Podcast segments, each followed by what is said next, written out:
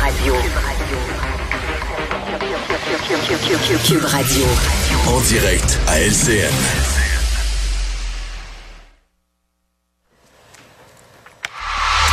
Notre panel politique maintenant, Mario Dumont qui est dans son studio de Cube et Paul Larocque aujourd'hui. Bonsoir, messieurs.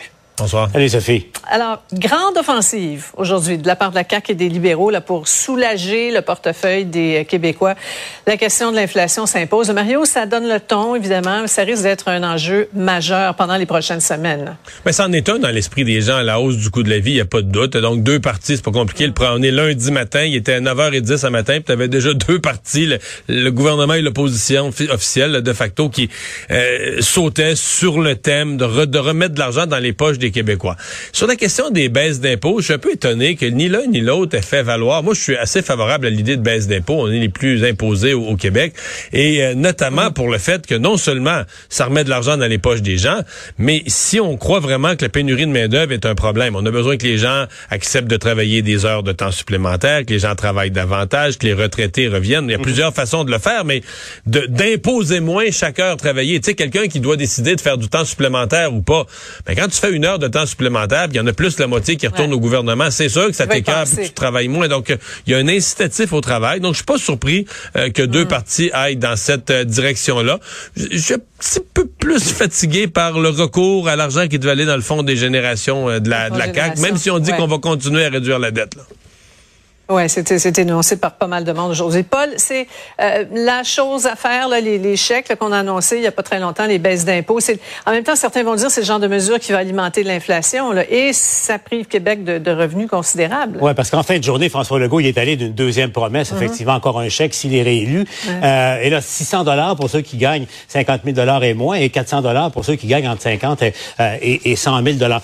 Euh, il y a deux écoles, Sophie, en ce moment. On entend les, les puristes de l'économie invoquer le fait, et, c'est vrai, euh, qu'en période inflationniste, ajouter de l'argent dans, une, spirale inflationniste, ben c'est recourir à, du liquide inflammable pour éteindre un, incendie. Mm-hmm. Mais en même temps, euh, je me mets dans les, dans les souliers des, gens qui gagnent le salaire minimum, des gens qui, euh, qui, qui, en arrachent en ce moment, avec notamment chaque semaine avec le panier d'épicerie. C'est clair que c'est pas une baisse d'impôt au printemps qui va, qui va les aider à traverser la, la, mini-crise ou la mm-hmm. crise actuelle. C'est une mesure. Maintenant, bon, les gens qui gagnent 80 90 000, 100 000 dollars par année, est-ce que ça valait le coup?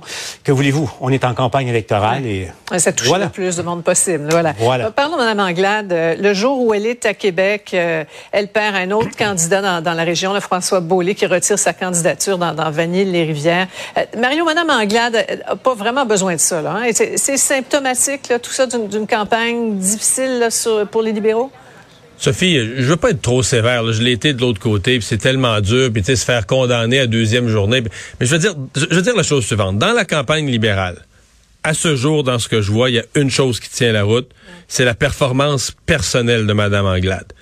Tout le reste, là, tout le reste, là, ça me paraît, sincèrement, je ménage pas mes mots, ça me paraît une catastrophe de candidature attachée à la dernière minute, qui se détache même son programme économique, ça semble extrêmement fragile. Les journalistes faisaient l'addition, la disaient on donne 5 000 récurrents, ça, ça additionnait pas à 5 000. les libéraux patinaient, on va arriver avec d'autres mesures, ça va arriver.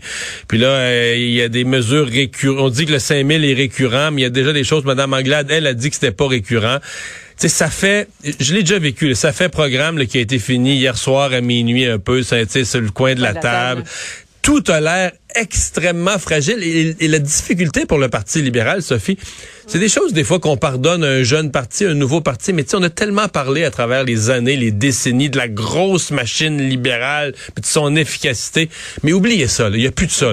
C'est, il, manque de monde, il manque de bras, il manque de ressources. C'est un début de campagne vraiment difficile. Ouais. Et Paul, on cherchait hier son équipe économique. Là. Elle se présente aujourd'hui dans Jean Talon. Il n'y a pas encore de candidat libéral dans ce comté-là.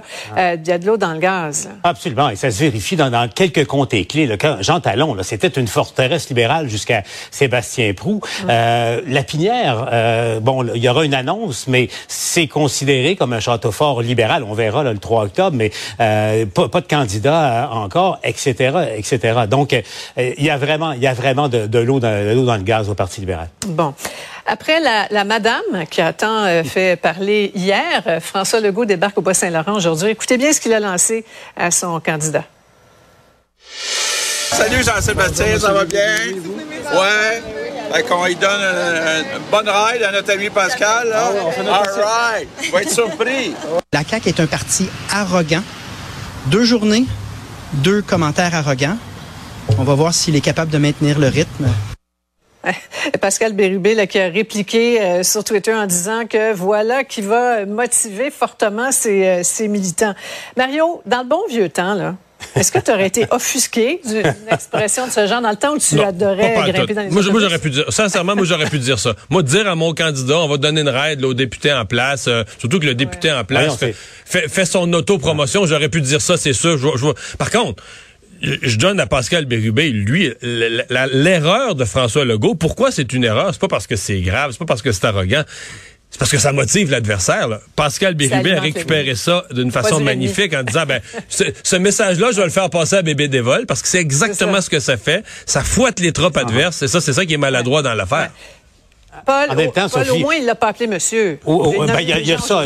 bon, il y, a le madame d'hier, là, puis aujourd'hui, mais il faut pas tomber dans une période de, chasteté extrême au plan politique. C'est la nature même d'une campagne électorale de battre, de défaire l'autre, de, de, le battre. Et puis, euh, en terminant, je vais citer quelqu'un que Pascal Bérubé connaît très bien pour caractériser ce que je pense de hier et surtout euh, aujourd'hui. Euh, ça naît de Jacques Parizeau. Venant de lui, c'est toujours amusant. Il appelait ça le gossage de poils de grenouille.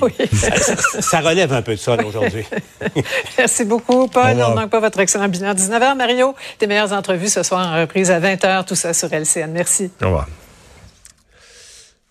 Alors voilà qui conclut notre émission. Merci d'avoir été là. Première euh, de la saison à Cube, euh, retour euh, tout au long des prochaines semaines. On ne parlera pas juste de campagne électorale. Aujourd'hui, on en avait beaucoup parce que c'était la première journée.